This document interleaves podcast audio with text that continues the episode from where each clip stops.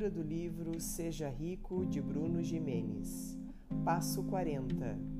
Localize seus medos com clareza. Existem dois tipos de medo, o real e o irreal. Só para exemplificar, imagine que uma pessoa precisa fazer uma apresentação, mas se sente insegura. À medida que ela vai se preparando e treinando, adquire confiança no tema e em si mesma e vai perdendo o medo de falar em público.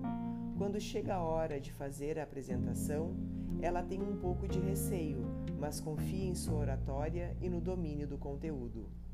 Quando se está pronto, o medo é irreal. Agora, se ela não se preparasse, aí sim, o medo seria real. O que acontece é que muitas vezes nos deixamos dominar pela insegurança e alimentamos medos irreais, e isso pode acabar escondendo os medos reais, aqueles que deveríamos identificar e enfrentar. É por isso que agora você precisa analisar os seus medos e separar o que é real ou irreal. O exercício é muito simples. Pegue uma folha e escreva todos os medos que você tem.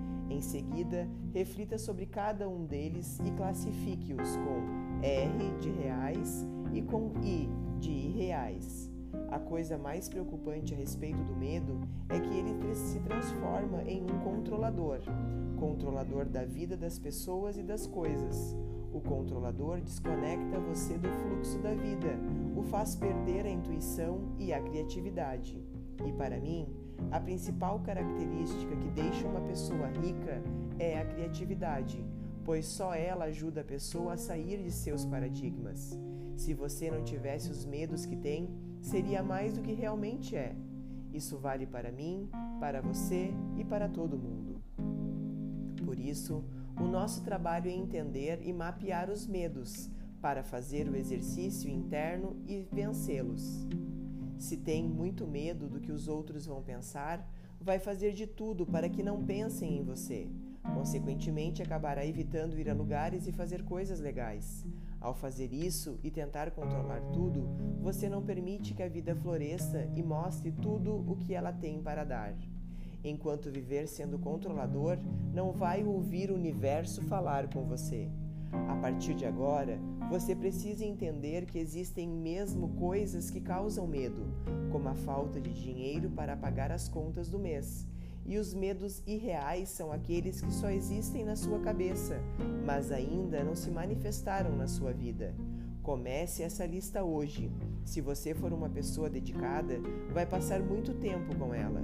Depois de identificar nos medos reais, pense em como você pode se preparar para eles, eu mesmo ou mesmo prevenir que essas situações aconteçam.